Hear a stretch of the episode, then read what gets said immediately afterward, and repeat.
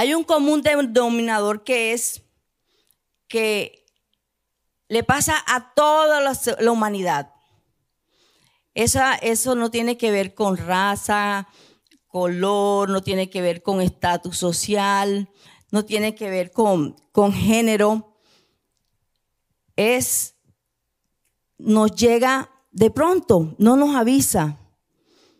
Y a veces nuestra, nuestro corazón, nuestra mente no está preparada para ciertas situaciones que llegan.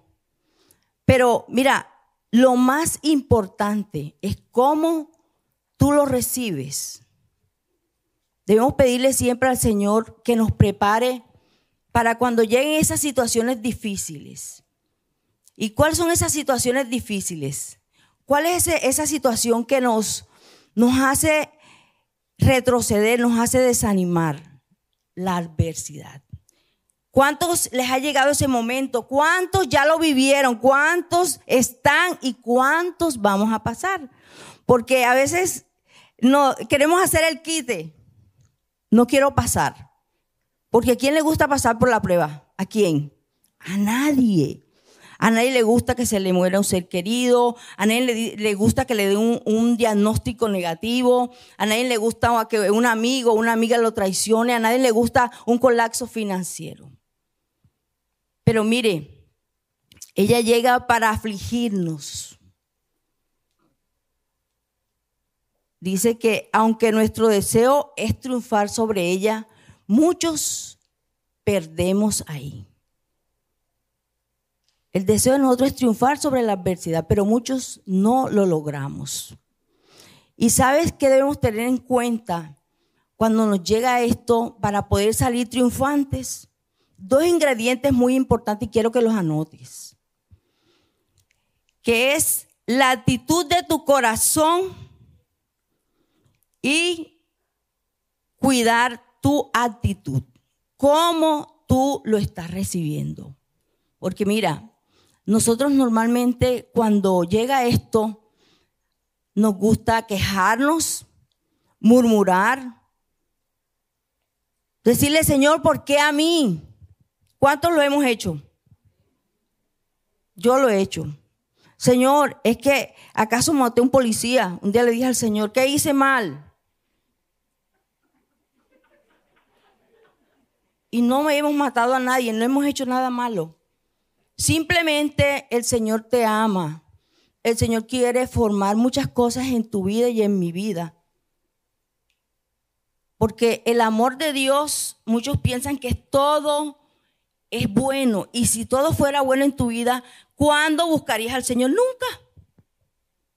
O dime que si cuando todo te va bien, tú buscas al Señor. ¿Cuándo corremos a los pies de Cristo? ¿Cuándo venimos a la iglesia? Cuando las cosas están difíciles. Cuando vemos que no todo nos está saliendo como yo lo esperaba. Entonces corra, vamos a orar, vamos a ayunar, pero por interés. Porque así como hacemos con las personas, así hacemos con Dios, lo tenemos por interés. Pero no te preocupes, mira lo que dice la palabra de Dios. Vamos a la palabra. En Juan 16, 33 dice, les he dicho todo lo anterior para que en mí tengan paz. Aquí en el mundo tendrán muchas pruebas y tristezas, pero anímense porque yo he vencido al mundo. El Señor nos advierte en su palabra que vamos a tener pruebas, que vamos a tener momentos difíciles, porque el Señor no miente, pero esto lo hace para que tú aprendas a depender de Él, a confiar en Él, porque es que nosotros somos dependientes cuando tú tienes un problema, ¿a dónde, ¿a dónde corres? ¿Dónde un amigo? ¿Dónde el vecino? Pero nunca, lo último que hacemos es correr al Señor. Y mira que aquí el Señor te dice, en el mundo vas a tener problemas. Sí los vas a tener. Él no te está diciendo que no los vas a tener. Pero tranquilos. Tranquilo, baby. Dile que tienes al lado. Tranquilo, baby. Que tienes uno que ha vencido al mundo que ha vencido por ti, que ha vencido esa situación. No la vas a vencer tú, la vas a vencer el Señor a través de tu vida. Porque te vas a apoyar en Él, lo vas a buscar a Él, vas a poner tu confianza en Él. Porque si tú no pones la confianza en el Señor, te vas a debilitar, te vas a cansar, te vas, vas a terminar haciendo lo que no debes hacer porque no estás poniendo la confianza en el que te está diciendo que confíes, en lo que Él está haciendo. Aunque no te parezca lo mejor, aunque no te parezca bueno, el Señor todo lo hace con un propósito para bendecirnos. ¿Y cómo se llama este título? ¿Cómo le coloqué? Triunfando donde otros pierden. Por eso les hablé que cuando triunfamos de la mano con el Señor, ¿por qué otros pierden en la adversidad? Porque no van a la fuente que es Jesús, porque no se pegan del que los puede sacar adelante, del que puede solucionar la situación que estás viviendo. Por eso muchos terminan defraudados porque viene la tristeza, viene el dolor, viene la decepción, viene eh, eh, la desesperanza y empezamos a quejarnos y aún hablamos de Dios. Yo conocí a alguien y me decía, bueno, pero ¿por qué me vino esto? Yo soy una persona que le sirvo a Dios, yo voy a la iglesia, yo, yo, yo, yo. ¿Y por qué me vino esto? Y veo que Julano no, le, no va a la iglesia, no hace lo que yo hago y no le pasa nada. Mire lo que había en su corazón. El Señor a veces permite cosas, situaciones, para ver qué hay en tu corazón. Porque del corazón que, que, emana la vida. Y el, corazón, el Señor quiere sacar todo eso del corazón de nosotros porque solamente Él sabe lo que hay en tu corazón. ¿De qué nos sirve estar sirviendo si tenemos un corazón lleno de resentimiento, de amargura, si no aceptamos la voluntad de Dios, que es buena, agradable y perfecta? Entonces, ¿qué aprendemos hoy? Que en el mundo vamos a tener aflicción. Así que dígale al de al lado, vamos a tener aflicciones. No sé si ya la pasaste, la estás pasando o la vas a pasar. Pero no estamos exceptos de eso. Quiero que le quede claro que no estamos exceptos. Cualquiera que sea la situación. Para, eh, hablaba con una niña y me decía, es que una niña tiene como 15, no tiene los 15 años. En el colegio le gusta un niño. Y me dice, es que ese niño no me para bolas. Y a mí sí me gusta ese pelado. Yo busco la manera que ese niño... Y lo peor que hizo fue decirle a unas amiguitas, y claro, las amiguitas fueron y le dijeron al niñito, imagínate que Julanita tú le gustas. Pero a mí ya no me gusta, es una niña linda, pero a mí no me gusta. Y le dijeron a ella porque lleva y trae los pelados. Entonces, ella está, para ella eso es un problema. Para ella eso es una situación muy grande. Yo le dije, no, mi amor, eso no le prestas atención. Eso no es nada del otro mundo. Simplemente eso pasa. Esos son amores platónicos. Todos pasamos por ahí. ¿O no? A mí, yo cuando estaba joven y bella, sí, uno se enamora, ay, qué lindo ese hombre y ese tipo ni le para bola a uno, pero eso, eso es algo de niños. Entonces, para esa niña de esa edad, para ella eso es un, una adversidad, un problema. Al otro que tuvo una crisis financiera, para él es un problema. De pronto tú lo ves y dices, pero yo no le veo ningún problema. Eso tiene solución. De pronto el que, el que tiene el, cáncer dice, pero el Señor puede hacer un milagro, pero mientras tú tienes ese familiar o mientras tú lo estás pasando, dice, para mí es una adversidad, porque estás en una incertidumbre que no sabes qué va a pasar. Pero es ahí donde nosotros tenemos que aprender a decirle, Señor, hágase tu voluntad. En estos días eh, hablaba con alguien que tenía un, familiar con, cáncer y yo le dije, mira, yo sé que, no es fácil decirte esto, pero te lo voy a decir. Eh, ¿Por qué no hacemos algo? Suéltalo. Pero ¿cómo así que lo suelte? Y dije, ¿no será que ustedes están orando que Dios haga un milagro, pero Dios no quiere eso, de pronto quiere que descanse, porque la persona no mejoraba, sino que estaba empeorando? Me dijo, ¿será eso? Y dije, sí, orémosle al Señor. Y, oré con él y dije, ¿sabes? Vamos a soltarlo. Vamos a dejar que Dios haga lo que tenga que hacer en la vida de, de él. Y efectivamente, yo le dile a tu familia que haga lo mismo. Y cuando lo hicieron, partió con el Señor. Pero es eso, aprender a que la adversidad va a llegar, pero ¿cómo, cómo la asumo? Y yo le preguntaba, ¿cómo está tu corazón? Y me dijo, no, estoy tranquilo, estoy contento porque se hizo la voluntad de Dios y la acepté, porque no es fácil.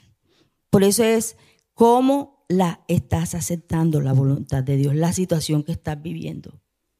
¿De qué manera? Punto número uno, propósito de la adversidad. Crecimiento y experiencia. El Señor nos compara, ¿verdad? Usted va a la palabra de Dios y el Señor nos compara siempre con, como las águilas. ¿Cómo son las águilas? Las águilas es el único, la única ave que no le sale corriendo a, a las tempestades, a los vientos contrarios, sino que ellas que hacen, lo enfrentan y de qué manera? Con los brazos abiertos. Porque ese, esa fuerza de ese aire, esa resistencia, la hace a ella remontarse. El mismo aire se encarga de remontarla a las alturas para que ella tome más fuerza, hasta que ella logra mantenerse en las alturas. Así que tú le vas a decir hoy al Señor, ayúdame a mantenerme en las alturas.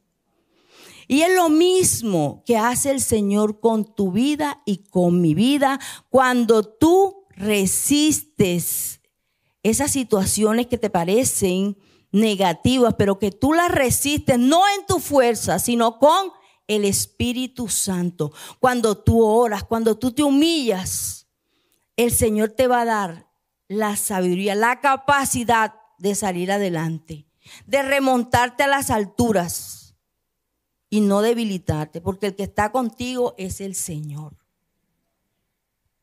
Así que hoy le dices al Señor, Señor, ayúdame a remontarme por encima de esta situación. Acuérdate lo que pasó, ¿te acuerdas de José, la historia de José?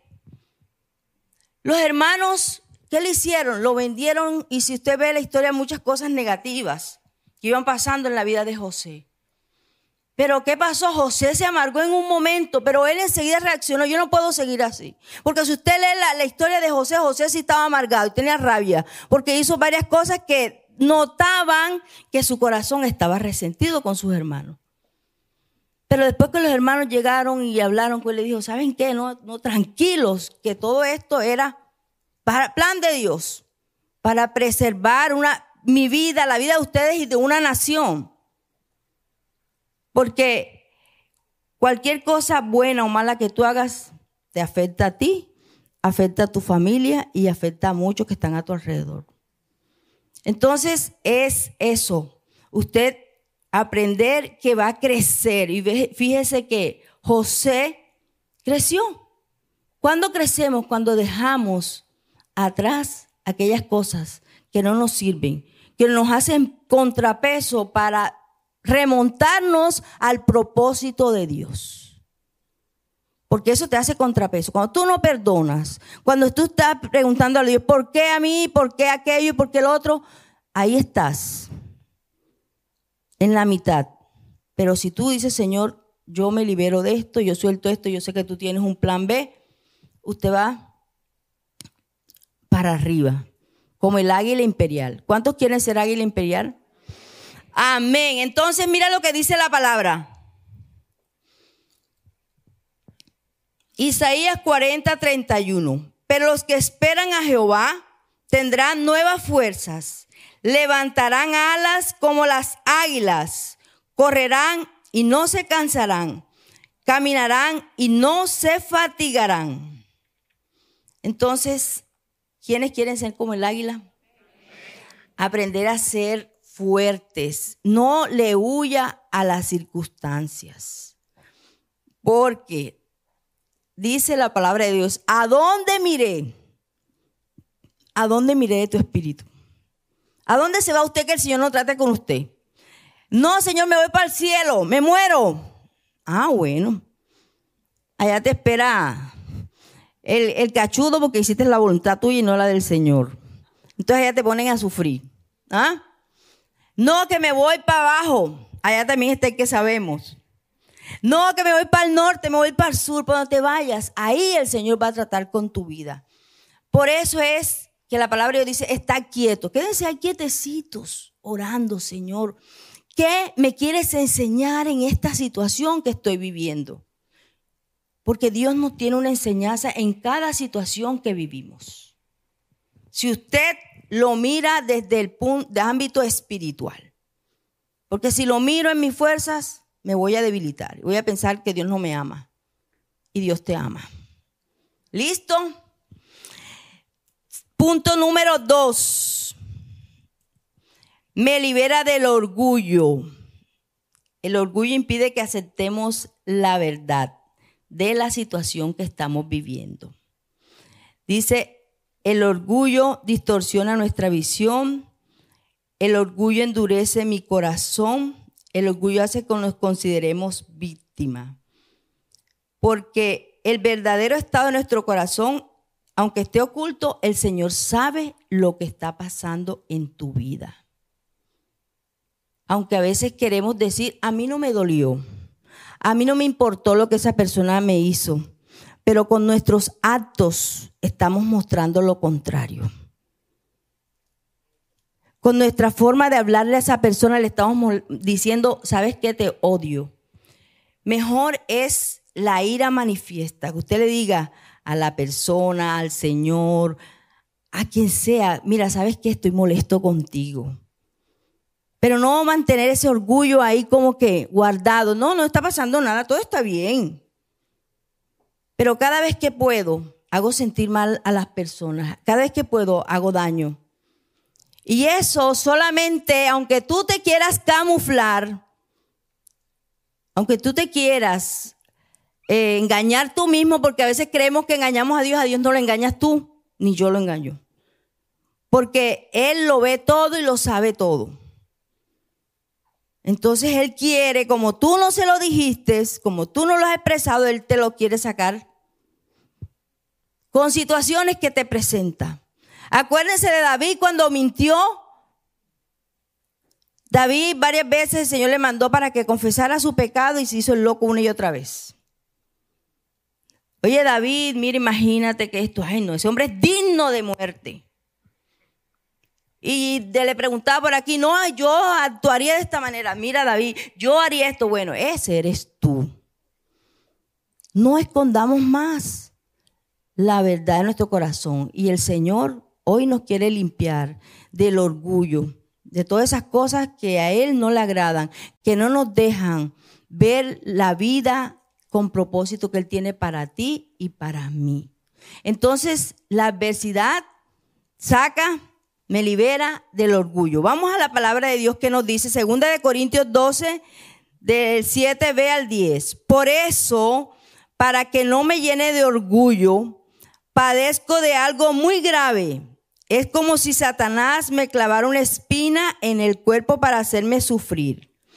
Tres veces le he pedido a Dios que me quite este sufrimiento, pero Dios me ha contestado, mi amor es todo lo que necesitas. ¿Cómo te parece? ¿Cómo te queda el ojito?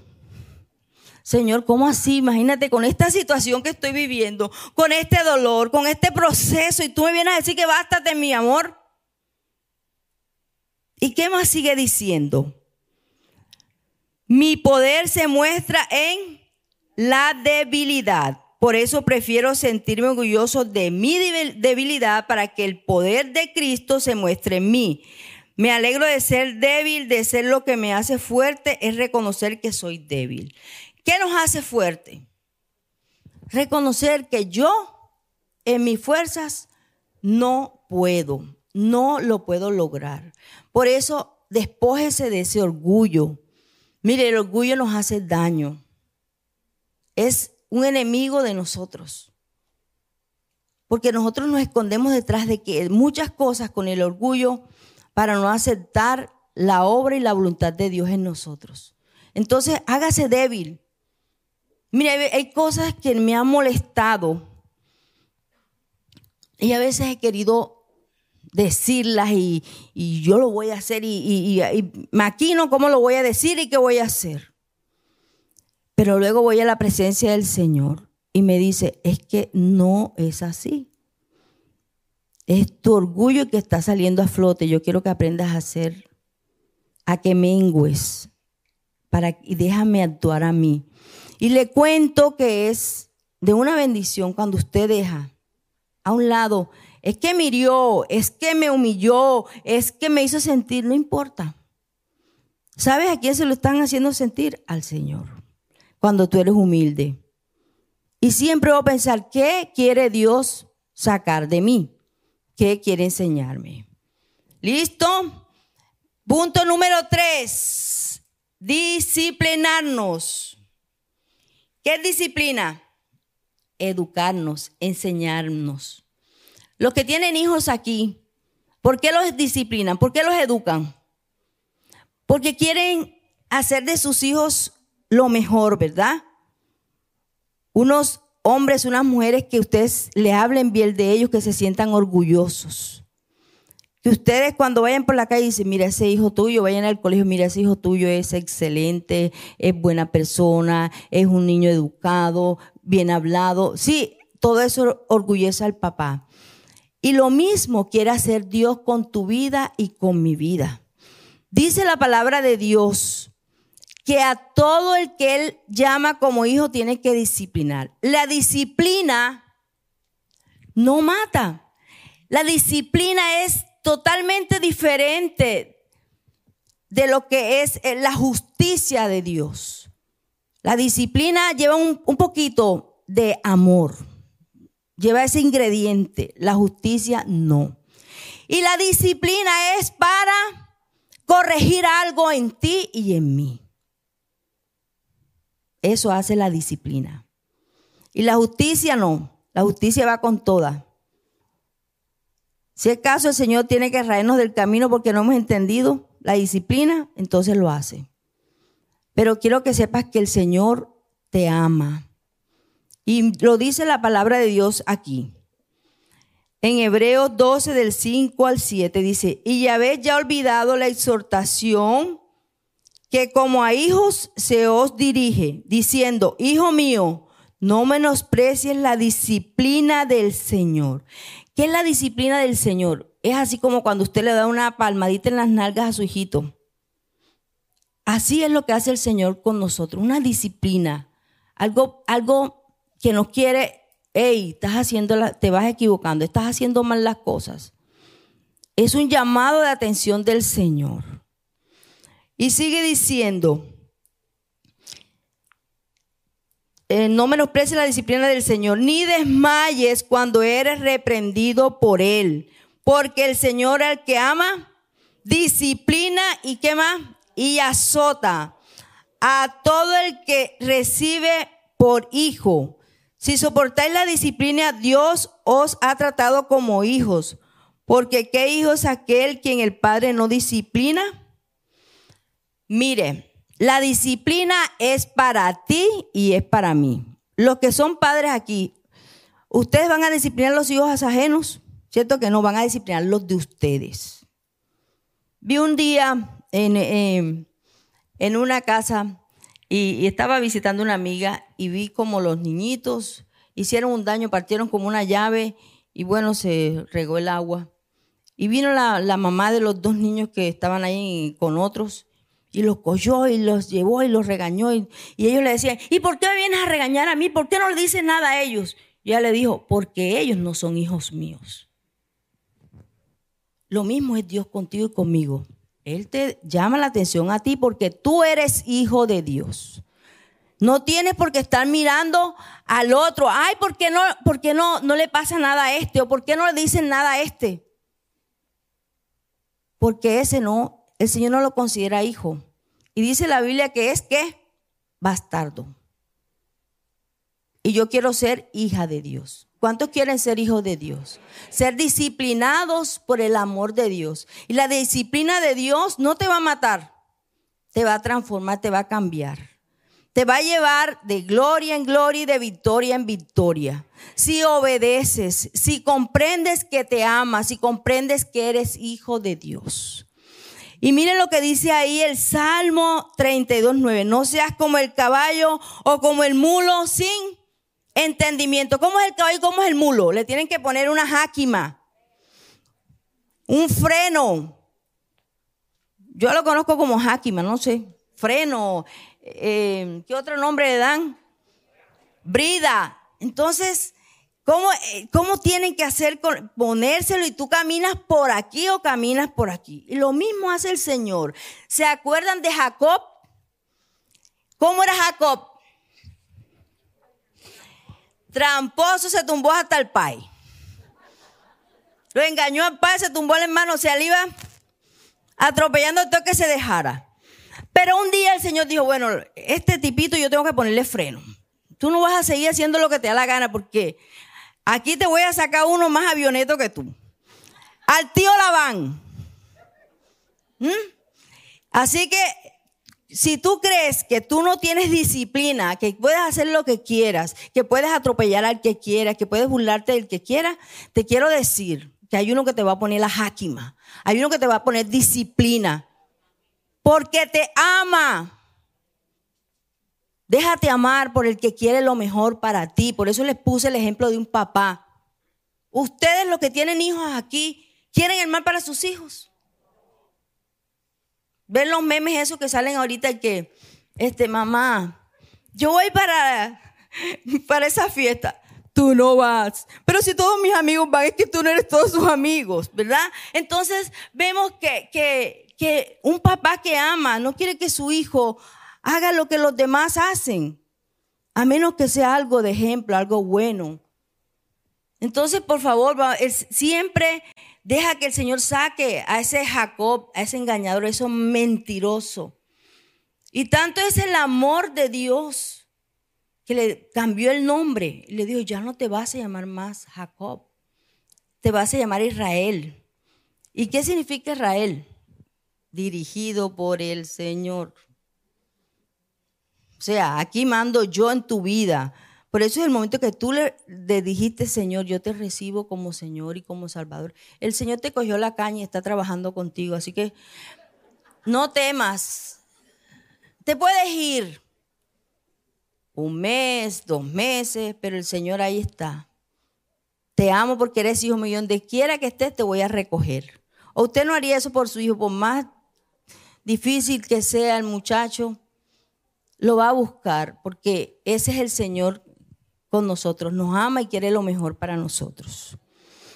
Entonces, acepta la disciplina del Señor. No seas como el caballo. Cuidado los caballitos.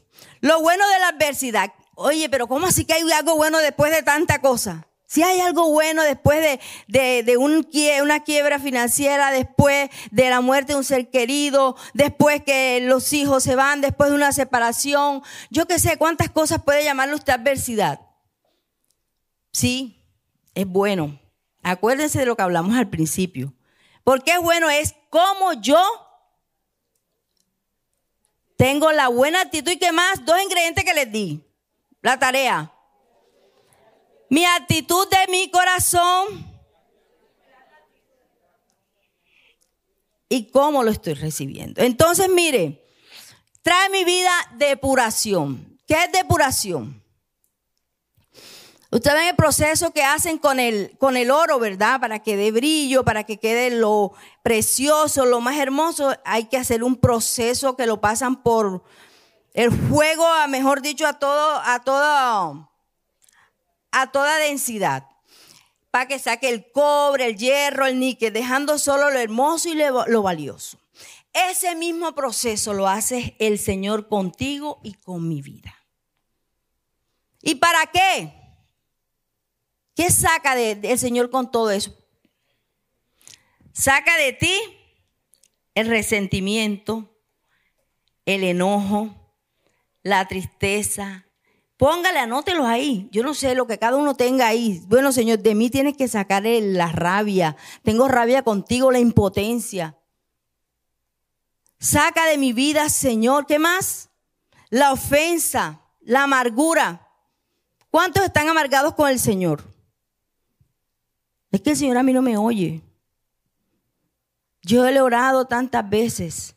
Y mire que lo vimos ahora. ¿Cuál fue la actitud de Pablo? El Señor le dijo, bástate mi gracia. Bástate mi gracia. Si el Señor no hace lo que tú quieres que Él haga porque queremos que Dios se doblegue ante nosotros y no nosotros aceptar la voluntad de Dios, que es buena, agradable y perfecta. Humíllate, Señor, yo acepto tu voluntad. A mí me ha tocado decirle, Señor, bueno, ¿qué me quieres enseñar? Yo acepto lo que tú quieres enseñarme. Cuando le he dicho eso, cesa la tormenta, cambia la situación. Pero es la actitud que yo tengo para aceptar las cosas, humillarme y aceptar que eso va a traer algo bueno a mi vida. Eso que viví atrae algo bueno a mi vida. Esa separación, de pronto ese guancho no te convenía. De pronto esa guancha no te convenía. Y Dios te está diciendo, oye, deja que se vaya esa vieja, deja que se vaya ese tipo. Y estás tú, Señor, por favor, tráemelo. Yo, y viene Juancho y otra vez te las embarra y tú otra Señor, yo lo hago, yo lo sé.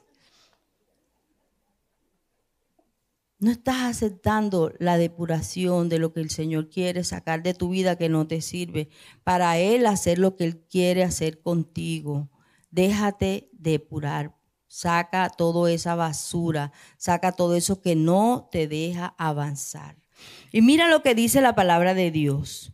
En Malaquías 3:3 y se sentará para afinar y limpiar la plata. Ponga su nombre ahí, lo que trajeron la Biblia. Porque limpiará a, ponga su nombre, a los hijos de Leví. Los afinará como a oro y como a plata y traerán a Jehová ofrenda de justicia. ¿Cómo les parece? Nos tiene que limpiar para que usted sea ofrenda agradable de justicia delante del Señor, tiene que limpiarlo. El Señor no quiere nada sucio, nada impuro. Entonces déjese afirmar. Punto número dos. Lo bueno de la adversidad, que lo primero que es, ¿es bueno o no es bueno? De acuerdo a lo que hablamos. ¿Es bueno la depuración? ¿Qué me dicen por aquí? Excelente. Que nos ponga a brillar. Que nos ponga en lugares de honor, pero primero tiene que limpiarnos. Punto número dos, nos hace más compasivos y misericordiosos. Mire, cuando Dios lo pasa a usted y a mí por situaciones, por procesos, por vivencias difíciles, a usted se vuelve más compasivo con los demás. Porque normalmente nosotros nos creemos muy perfectos, y más nosotros los cristianos. Tenemos la verdad absoluta. Creemos que los demás son pecadores y nosotros somos santos. Sí, somos santos porque el Señor lo dice, pero también cometemos errores. Pero ¿qué, ¿qué es lo que me hace que a mí me duela el perdido cuando realmente yo lo he vivido? Que hace que no juzgue a la niña que se prostituyó. Porque tal vez a tu hija le tocó pasar por ahí. Ya te vuelves más compasivo y tú dices, bueno, yo no la voy a juzgar a esa niña que de pronto le está coqueteando a este hombre. Porque yo sé por dónde pasó mi hija. Porque fue violada, porque le faltó el amor, de, por lo que sea. Ya tú vas a buscar la manera de ayudar a esa niña para que no se pierda, pero no la vas a juzgar, no le vas a hacer el fondo, no le vas a decir, es que, es que ella no sirve, no, porque eso no es lo que Dios nos llama a hacer. Cuando alguien pasó por la muerte de un ser querido, me voy a poner los zapatos de la otra persona y voy a decir, la voy a consolar, porque nos encanta juzgar. Ay, pero ¿por qué llora tanto y por qué tanto tiempo de dolor? Tú tienes tu tiempo tu manera de recibir las cosas, cada quien tiene sus procesos con Dios. Simplemente acompáñala en su dolor, simplemente escúchalo. Vale más que mil consejos que tú des. Vale más que mil palabras que tú des. Escucha a esa persona. Yo tengo personas que han perdido sus seres queridos, simplemente no les digo nada. Di que el Señor los fortalezca. ¿Qué más le puedo decir? Porque las palabras sobran. Entonces, cuando tú has vivido momentos, situaciones difíciles, ahí puedes entender a los demás. Y mira lo que dice la palabra de Dios. En 2 de Corintios 1 del 3 al 4. Bendito sea el Dios y Padre de nuestro Señor Jesucristo. Padre misericordioso y Dios que siempre nos da consuelo. Dios nos consuela en todo nuestro sufrimiento para que también nosotros podamos consolar a quienes sufren dándole el mismo consuelo que recibimos. Recibiste, el que no tiene que dar no puede dar nada, ¿cierto? Si tú no tienes que dar no puedes dar nada. Entonces, aquí el Señor te está diciendo, como tú recibiste, aunque a ti te parezca que no fue bueno, pero que en el futuro vas a ver que valió la pena, porque esa palabra, eso, eso que tú viviste, va a servir de consolación a otras personas. Tú puedes ir donde esa persona, ¿sabes qué? Yo pasé por esa quiebra financiera, pero ¿sabes qué? El Señor me sacó adelante y lo hizo de esta y de esta manera. Mira, yo también pasé por una separación. Mira, yo también pasé por la muerte de un ser querido. Y el Señor hizo esto, esto y esto. Es, es verdad, eh, tu, tu mejor testimonio es tus vivencias con el Señor. Tú no puedes aconsejar a una persona diciéndole, no, tranquilo, el Señor tiene control cuando tú no sabes lo que realmente esa persona está viviendo. Lo que les decía inicialmente, porque a veces nos juzgamos, pero cada uno lleva su dolor. Entonces, por eso el Señor permite que tú lo vivas para tú consolar a otro. No seas egoísta. De lo que tú has vivido, de lo que Dios te dio un día, aunque no te parezca bueno, Señora, ¿quién necesita que yo lo ayude? ¿Quién necesita una palabra de aliento? ¿Quién necesita que yo le dé ánimo? Y punto número tres, dependencia del Señor. Hay que permanecer en Cristo, la vida en el Señor no es una cita de vez en cuando, es siempre. Aprender que Él es la fuente de mi vida, que separado de Él yo nada puedo hacer, que en Él está todo. Y si yo estoy, permanezco en Él, van a venir las situaciones difíciles, van a venir las tormentas, pero yo las voy a poder superar. Como el águila imperial, me voy a remontar por encima de eso estoy viviendo creyendo que detrás de esa situación hay un sol brillante para nosotros, hay una bendición para nosotros. Y dice aquí la palabra de Dios, Génesis 32, 9 al 11. Entonces Jacob se puso a orar. Señor, Dios de mi abuelo Abraham y de mi padre Isaac. ¿Qué hizo ¿Qué hizo Jacob ahí? Le recordó al Señor. Usted sabe quién soy yo. Yo vengo de, esta, de este linaje, yo vengo de esta familia, Señor. Porque hay que recordarle al Señor que somos hijos de Él. Que aunque nos separemos de Él, pero que estamos ahí con el ADN de Cristo. Entonces Jacob se puso a orar al Señor, Dios de mi abuelo Abraham y de mi padre Isaac, que me dijiste que regresara a mi tierra y a mis familiares y que me harías prosperar. ¿Qué hizo Jacob y le recordó al Señor? Oye, acuérdate, tú me diste una promesa. Porque hay que recordarle al Señor las promesas que nos da. Cuando estás pasando por esos momentos, el Señor hay que recordarle las promesas. ¿Qué fue lo que hizo Jacob? Le dijo, acuérdate, tú me hiciste ahora venir aquí y ahora tengo esta situación con mi hermano porque él estaba asustado. ¿Cómo voy a enfrentar esto? Ahí todavía estaba dependiendo de él, dependiendo de su humanidad. ¿Y qué más dice? Realmente yo, tu siervo, no soy digno de la bondad y fidelidad con que me has privilegiado. Reconoció, Señor, soy pecador. Yo, la verdad es que no me merezco que tú, pero ahí tenme en cuenta, ¿oíste? Hazlo por amor a mis padres.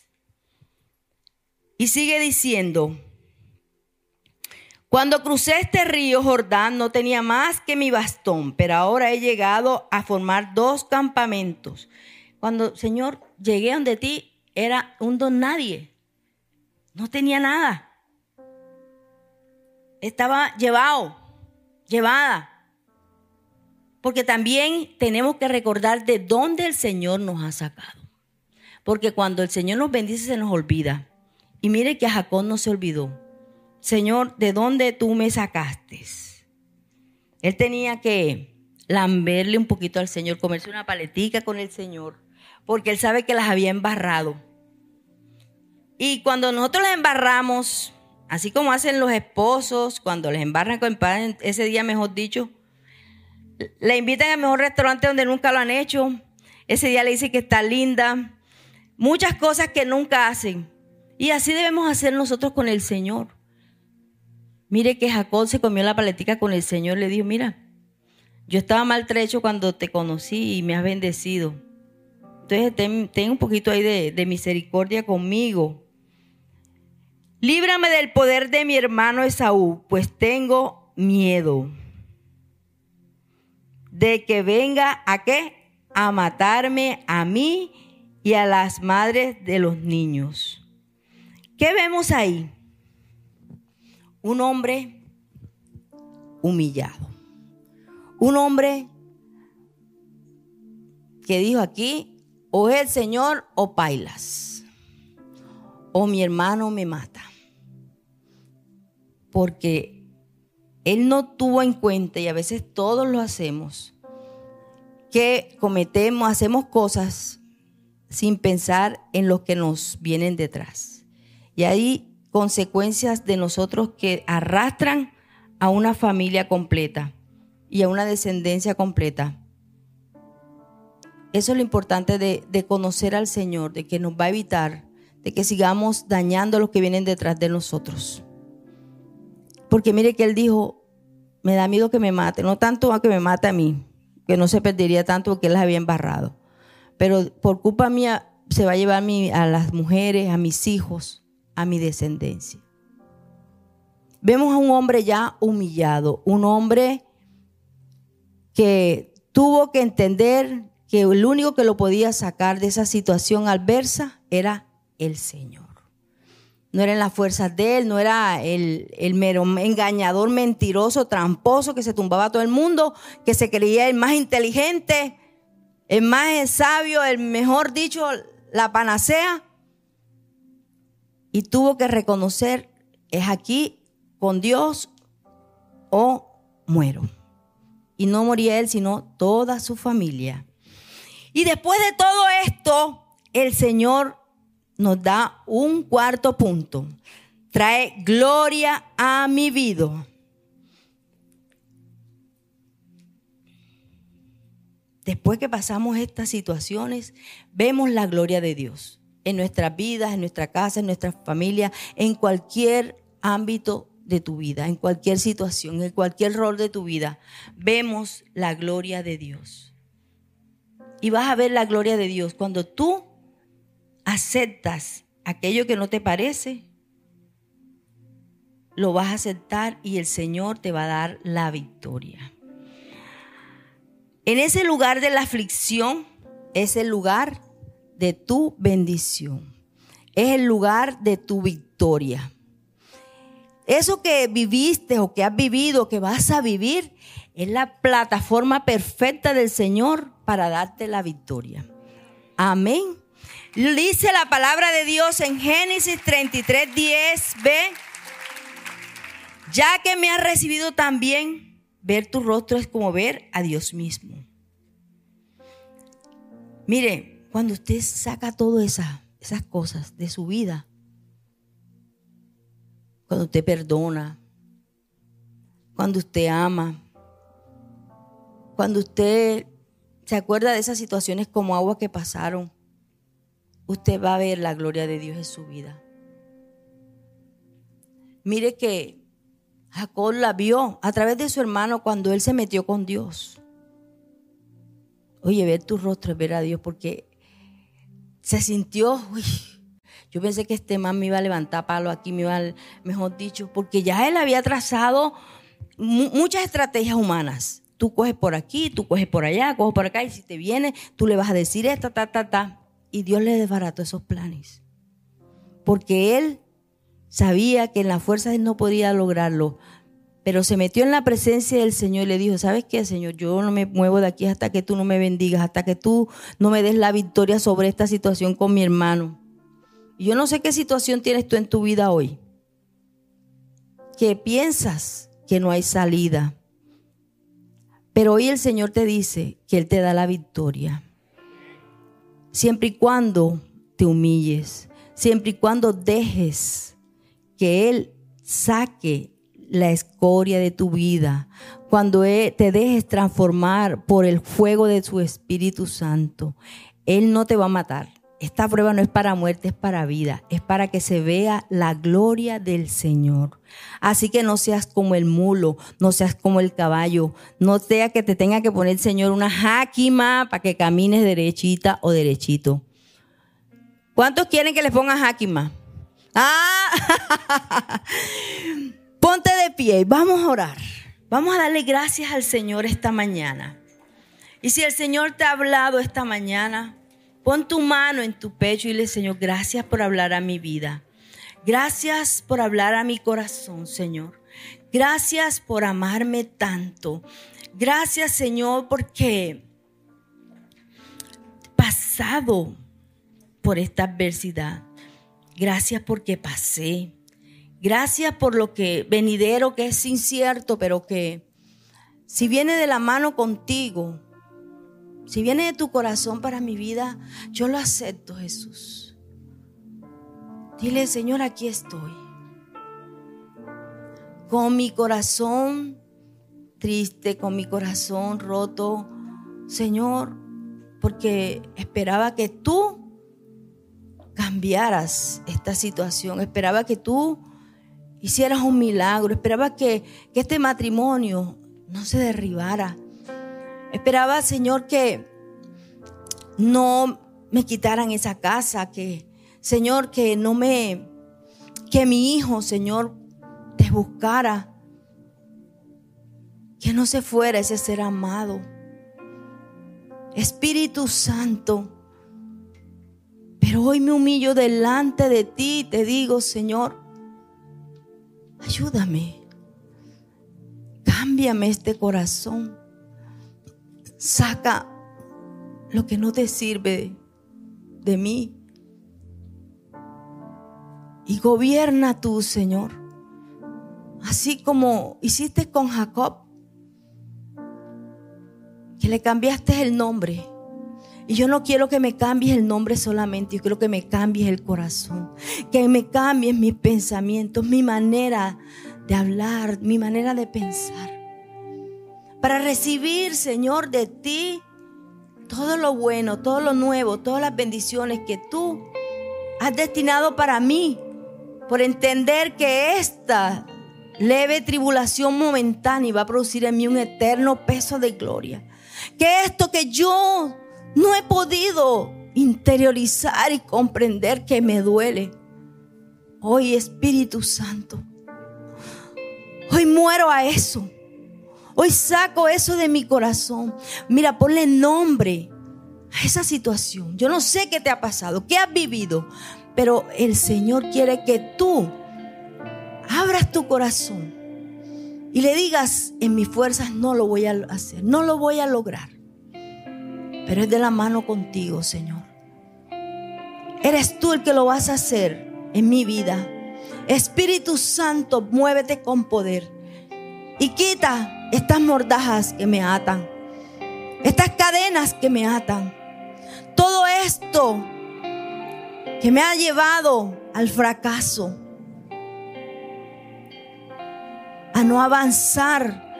Pero hoy te pido, Espíritu Santo, que me ayudes a ser, como dice tu palabra, como el águila imperial. A correr, a caminar, a remontarme por encima de esta adversidad, de esto que yo lo veo más grande que tu promesas, que tu grandeza, que tu poder. Espíritu Santo, ven. Convénceme ahora de lo que no estoy haciendo que te agrade, que me cambie y que cambie a una generación que viene detrás de mí. Te pido perdón por renegar, por hablar mal de ti, hablar mal de aquellas personas que aún tú las has usado para mi crecimiento, pero que yo no lo he entendido, Señor. Sino que siempre estoy mirando afuera, pensando que son los otros que tienen que cambiar. Pero soy yo, Espíritu Santo. Ven, paséate en mi vida, paséate en mi casa, paséate en mi familia. Espíritu de Dios. Eres tú, Señor que nos libras de toda tormenta. Y aún en ellas tú vas con nosotros. Tú estás con nosotros. Permíteme abrir mi corazón. Esta mañana las águilas abren sus alas. Yo abro mi corazón para, Señor, sobreponerme y salir adelante de esta tristeza, de este dolor, de este engaño, Señor, de este rechazo. Ponle nombre en el nombre de Jesús. Yo me remonto a las alturas y puedes verte cómo va perdiendo peso y vas ganando altura porque has dejado todo eso que no te dejaba avanzar en el nombre de Jesús. Dile, Señor, trae gloria a mi vida, Dios. Trae gloria a mi vida, Señor. Trae, Señor, sanidad. Limpia lo que tienes que limpiar en mi corazón, en mi vida. Gracias porque eso que he vivido, eso que viví, me ha hecho, Señor, ponerme en los zapatos de los demás, más compasivo me duele, Señor, la necesidad del niño, de la niña, de la esposa, del esposo, del padre, de mis amigos, de todos los que se están perdiendo, Señor, porque yo tenía puesto, Señor, mis ojos en mí mismo, en mi problema. Pero gracias por hoy abrirme los ojos y ayúdame a ser compasivo. Y ayúdame a ir a aquellos que me necesitan, de que yo les cuente tu testimonio conmigo, lo que tú has hecho conmigo para ayudarlos, para que sean libres, para que te conozcan. Hoy te lo pido en el nombre de Jesús. Bate tus manos al cielo. Dile Espíritu Santo, ven a mi vida. Yo quiero sentirte. Quiero sentirte.